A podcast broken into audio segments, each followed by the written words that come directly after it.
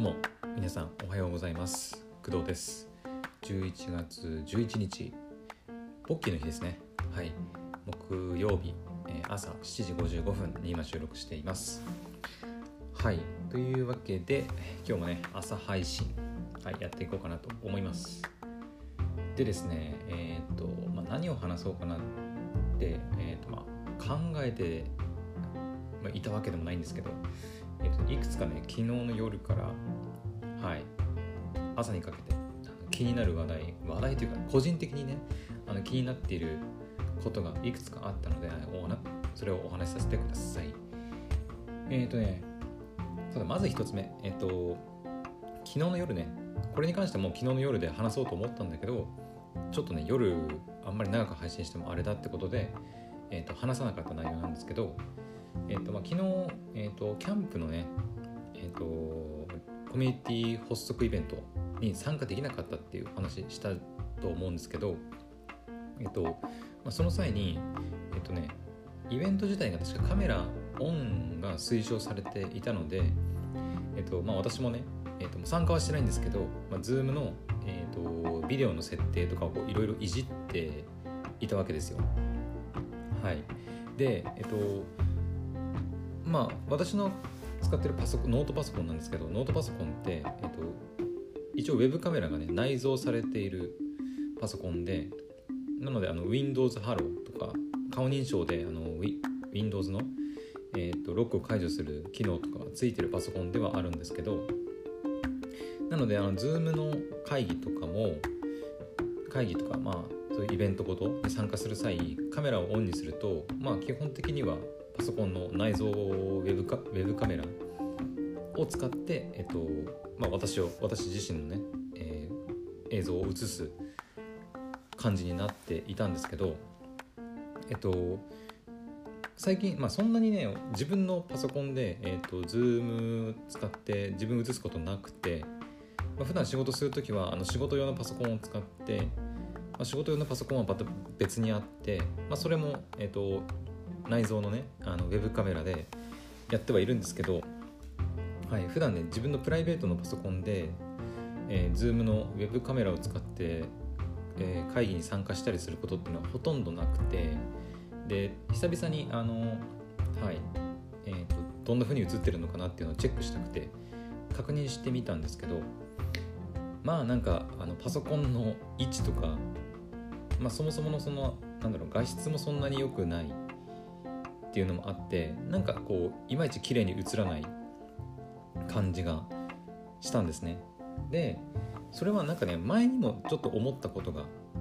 あって実は。で、えっと、その時に考えたのが自分の、えっと、使ってるスマホ、まあ、私で言うと iPhone ですけど iPhone の、えっと、カメラ、まあ、背面のカメラなり、えっと、インカメかインカメなりを使って自分を映してその映した映像を、えー、Zoom とかのウェブ会議用のその映像として使えないかなっていうふうに、まあ、前考えたんですね。で、えっと、一応言っとくと、えっと、スマホの Zoom アプリを使って Zoom に参加するっていうわけではなくて、えっと、スマホのカメラで撮った映像をパソコンの Zoom 上で、えー、と使うみたいな感じですね。なのでパソコン、えー、と実際に Zoom で会議をするのはパソコンで使うやることになります。はい。でそんなことを前考えたんですけどでいろいろ調べた結果えっ、とねなんだっけ中国かどっかのあのなんだろうサービスというかアプリなのかなえっ、とね IV カムって言ってえっ、とね英語で、まあ I に V に、えっとカメラのカム CAM って書いて IV カムだったかなっていう名前の、えーとまあ、ツールが以前ありましてでそれをね以前は、はい、ちょっと使ったりしてたんですけどえっ、とまあうーんなんかちょっと使い勝手悪いなっていう感じとあとまあなんかあんまりなんだろう信頼して大丈夫かなっていうちょちょっと信頼性の部分とかでもちょっと不安はあったんですけど、はい、それをね、まあ、以前はあのちょなんかちょこちょこ使ってたりしてたんですね。うん、で、えっとまあ、今回も、まあ、またそれにあの気づいてというかあそういえばこんなアプリ使ってやってたなっていうのを思い出してまあ、やってみようとしたんですけど、えーと、パソコン版の、えーと、アプリアプリというかそのパソコンと iPhone に両方にこうアプリというかツールを入れなきゃ入れないといけないんですけど、えーと、パソコン版の方をこう新しく、えー、とアップデートしてくださいみたいな感じで通知が出てでまたなんかちょっと中中国語だったかな？なんかちょっとねあの怪しそうなサイトにはいうん、行ってあの大丈夫かな？ってちょっと思ってうーんと思ってちょっとアップデートするのをやめたんですね。うん、でそれで改めて、えーと、この2021年の昨日ですね11月10日に、えーと、スマホの、えー、カメラ映像をパソコンの Zoom 映像として使う方法を、えー、検索してみました。そしたらねえっ、と Elgato っていう、まあ、メーカーなのかな？うん、皆さん分かりますかね？っていうところの Elgato っていうところの EpocCam で合ってるかな読み方。EPOC でカメラのカム。CAM ですね。エポックカムっていう、えー、アプリというかサービスが、えー、あってですね。でこのエルガトに関しては、えっとまあ、信頼していいというふうに思います私は。えっとエルガトはえっとねゲームゲーム実況する方ならわかると思うんですけど、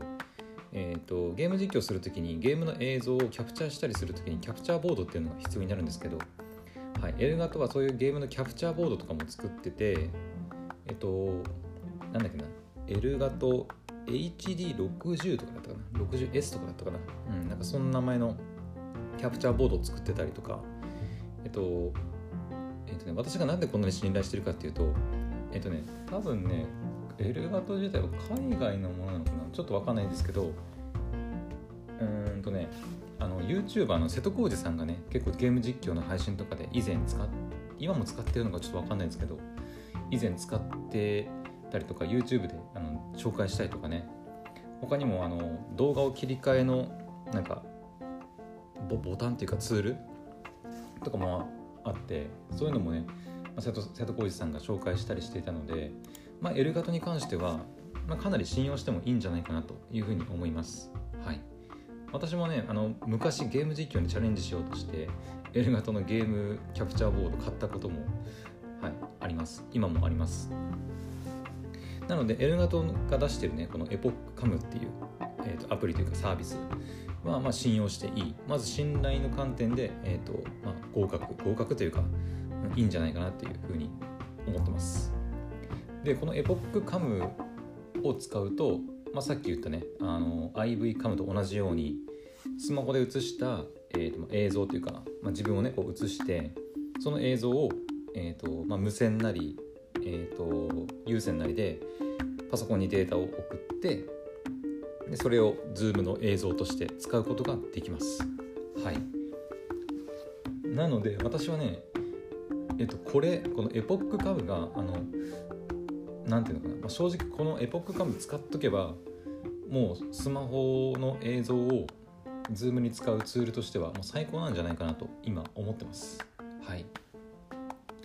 で一応ね有料版と無料版っていうのがあって、えっと、まあ無料版はね、まあ、もちろん誰でも無料で使える、えアプリではあるんですけどいろいろね機能が制限されたりとか、えっと、映像の中にあの L 型のね、えっと、ウォーターマークっていうのかな。うん、あのマークがね L 型のマークがこう表示されたりとかっていうのがあるのでまあ実用で使うんであればあのあのプロ版っていうのがあっプロ版の、はい、有料版のやつを買うのが、まあ、いいかなと思います、うん、プロ版って言ってもあのアプリで、えっと、890円しかしないので、えっと、これであの Zoom のね Zoom とか他にも Zoom 以外にもなんだっけ Windows だったら Microsoft Teams とか他にもねいろいろ、うんまあ、連携して使えるみたいなんですけどあの有料版にするとえっ、とねそうスマホのあの内蔵マイクをあのウェブ会議用のマイクとして使えたりとかあとピンチインピンチアウトあのスマホでこうズームしたりズームアウトするじゃないですか2本指とかね。あれもできるようになったりとか。あとねそう手動でフォーカスができたりとかスマホのあのバックについ後ろについてる、まあ、ライトを、えーと、顔に当てるライトとして使えるようになったりとか。そうかなりねあの有料版になるといろいろできることが増えるので、まあ、890円で1000円もしないのであの1000円せずにこれで Zoom の映像のクオリティが上げられるんであれば、まあ、かなりお手軽なんじゃないかなと思います。はい。まああのなんだろう。元からそのいいカメラ、まあ、瀬戸康史さんとかもそうですけどあの、まあ、ソニーのねいいカメラ一眼のカメラみたいなものとかをも使ってあの映像を映した方が、まあ、当然あの綺麗には映るとは思いますけどさすがにねカメラをあのなんだろう普段そんなズーム会議そんなにするわけでもないけど、まあ、たまにするぐらいの人がいきなりそのカメラを購入するっていうのはかなりハードル高いかなと思うので、うん、カメラってうん十万とかするじゃないですか。だから、まあ、かなり、うん、それのそれだけの理由でカメラを買うのはちょっと厳しいなと思います。私も普段からこうなんだろう、まあ、インスタもやってないのであの普段から写真を撮る習慣とかがなくてなので別にカメラ欲しいとか思ったりしたこともないのでうんなのでやっぱりこの今だったらこう1人1台誰でも持ってるようなスマホで、まあ、綺麗な映像が撮れるんであれば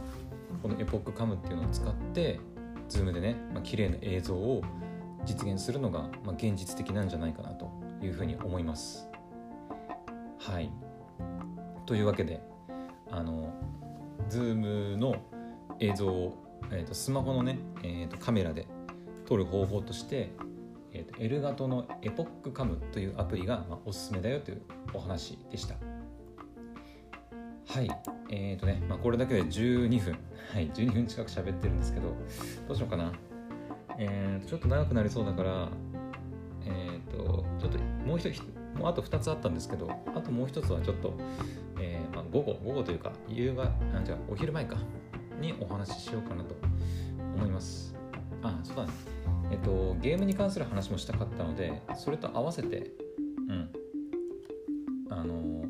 一つはお話ししようかなと思います。えっとお昼前かな？に。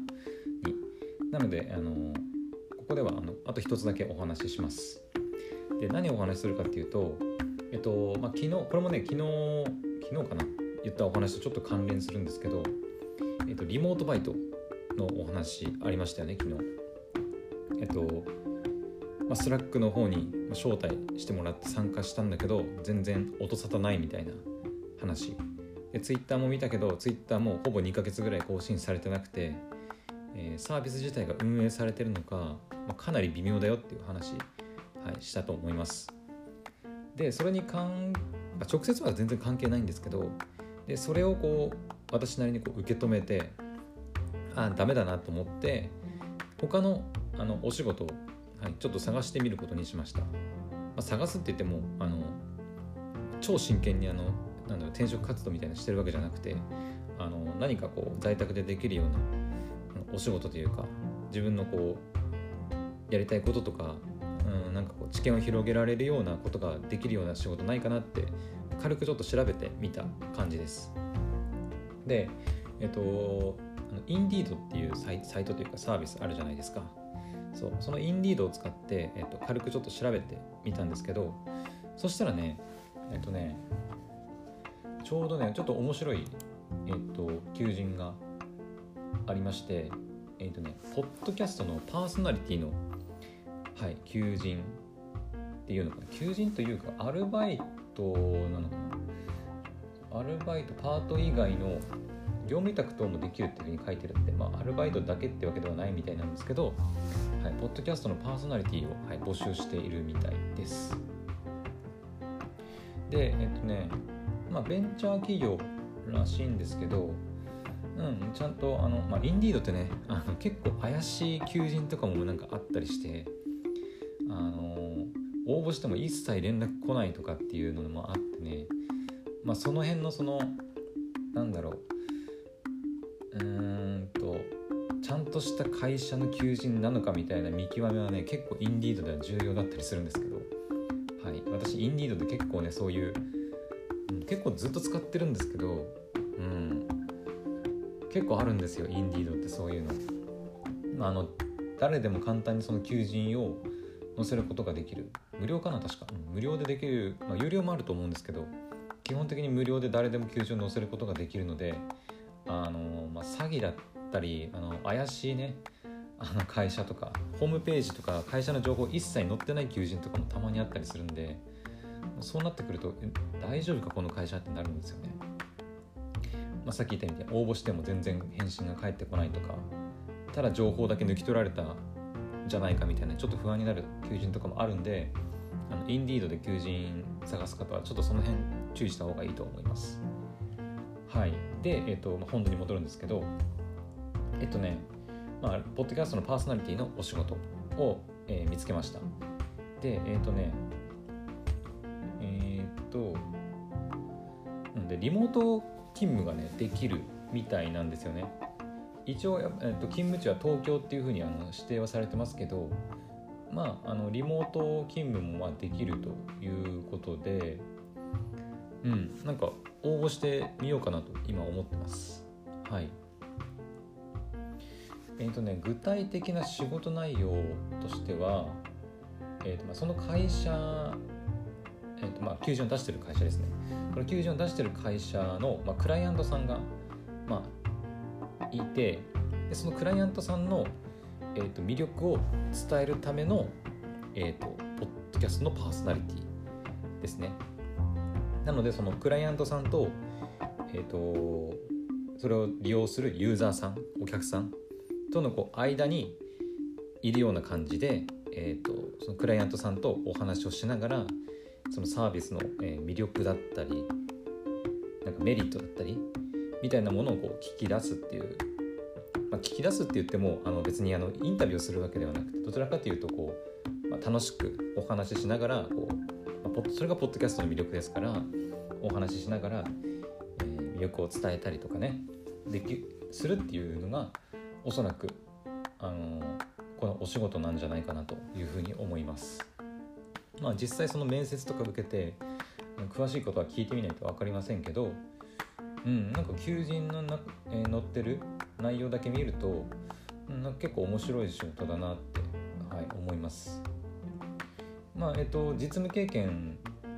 未経験あ実務経験はまあいらないいらないというか、まあ、あってもなくても別にいいっていうふうに書いてありますし、まあ、別にポッドキャストのね経験があってもなくても別にいいっていうふうにも書いてあります、ただまあこんな方はぜひの中にやっぱそのポッドキャストを発信したことがあるとか発信してみたい企画があるとかあとポッドキャストチャンネル持ってるとか、まあ、まさに今の私なんですけどうん。まあ、音声の編集ができるとかね。あのいろいろね結構条件当てはまってるなと思ったのではい。ちょっとねまあ会社名とかはちょっと今現段階で出しませんけどえっとはい応募してみようかなというふうに思ってます。